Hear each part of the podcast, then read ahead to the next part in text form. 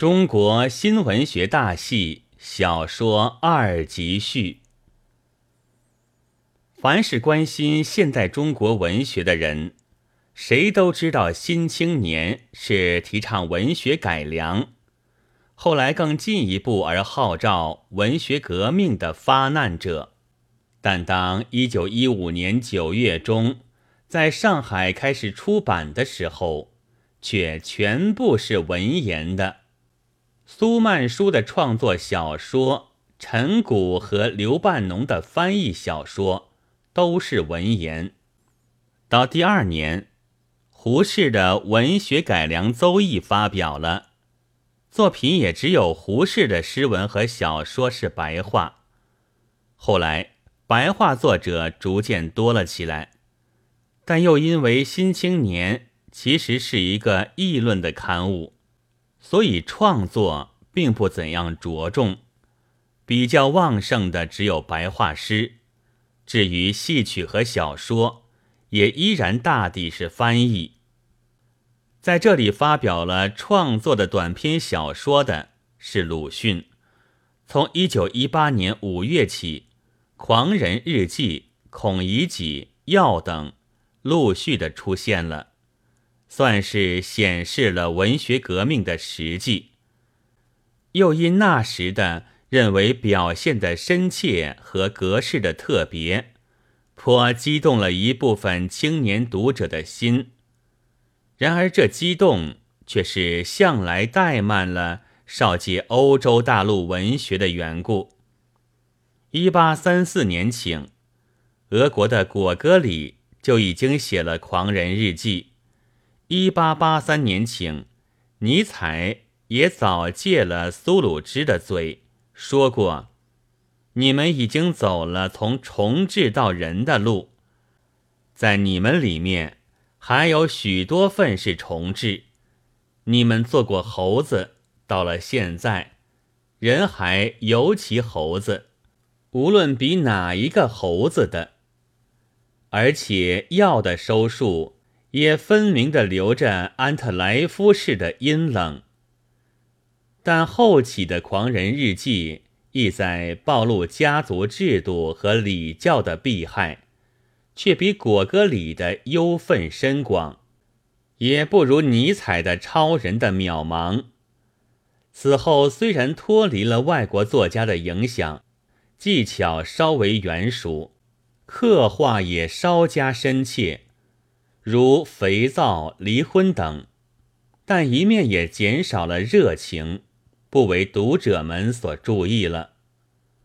从《新青年》上，此外也没有养成什么小说的作家，较多的倒是在《新潮》上，从一九一九年一月创刊，到次年主干者们出洋留学而消灭的两个年中。小说作者就有汪静熙、罗家伦、杨振声、俞平伯、欧阳予倩和叶绍钧。然而技术是幼稚的，往往留存着旧小说上的写法和语调，而且平铺直叙，一泻无余，或者过于巧合，在一刹时中，在一个人上。会聚集了一切难堪的不幸，然而又有一种共同前进的趋向，使这时的作者们没有一个以为小说是脱俗的文学，除了为艺术之外一无所谓的。他们每做一篇都是有所谓而发，是在用改革社会的器械。虽然也没有设定终极的目标。俞平伯的花匠以为，人们应该并绝矫揉造作，任其自然；罗家伦之作，则在诉说婚姻不自由的苦痛。虽然稍显浅露，但正是当时许多知识青年们的公益。输入易卜生的娜拉和群鬼的机运。这时候也恰恰成熟了，不过还没有想到，人民之敌和社会柱石。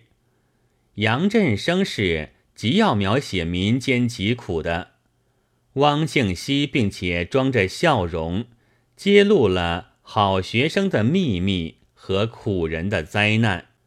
但究竟因为是上层的致使者，所以笔墨总不免伸缩于描写身边琐事和小民生活之间。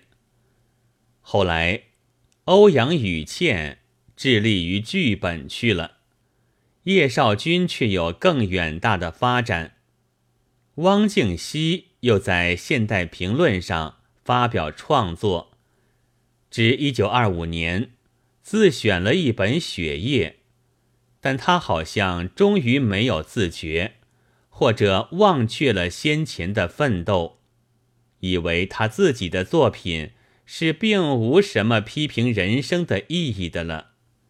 序中有云：“我写这些篇小说的时候，是力求着去忠实的描写我所见的几种人生经验，我只求描写的忠实。”不掺入丝毫批评的态度。虽然一个人叙述一件事实之时，他的描写是免不了受他的人生观之影响，但我总是在可能的范围之内，竭力保持一种客观的态度。因为持了这种客观态度的缘故，我这些短篇小说。是不会有什么批评人生的意义，我只写出我所见的几种经验给读者看罢了。读者看了这些小说，心中对于这些种经验有什么评论，是我所不问的。杨振声的文笔却比余家更加生发起来。但恰与先前的战友汪静熙站成对直，他要忠实于主观，要用人工来制造理想的人物，而且凭自己的理想还不够，又请教过几个朋友，删改了几回，这才完成了一本中篇小说《玉君》。那自序道。若有人问玉君是真的，我的回答是：没有一个小说家说实话的，说实话的是历史家，说假话的才是小说家。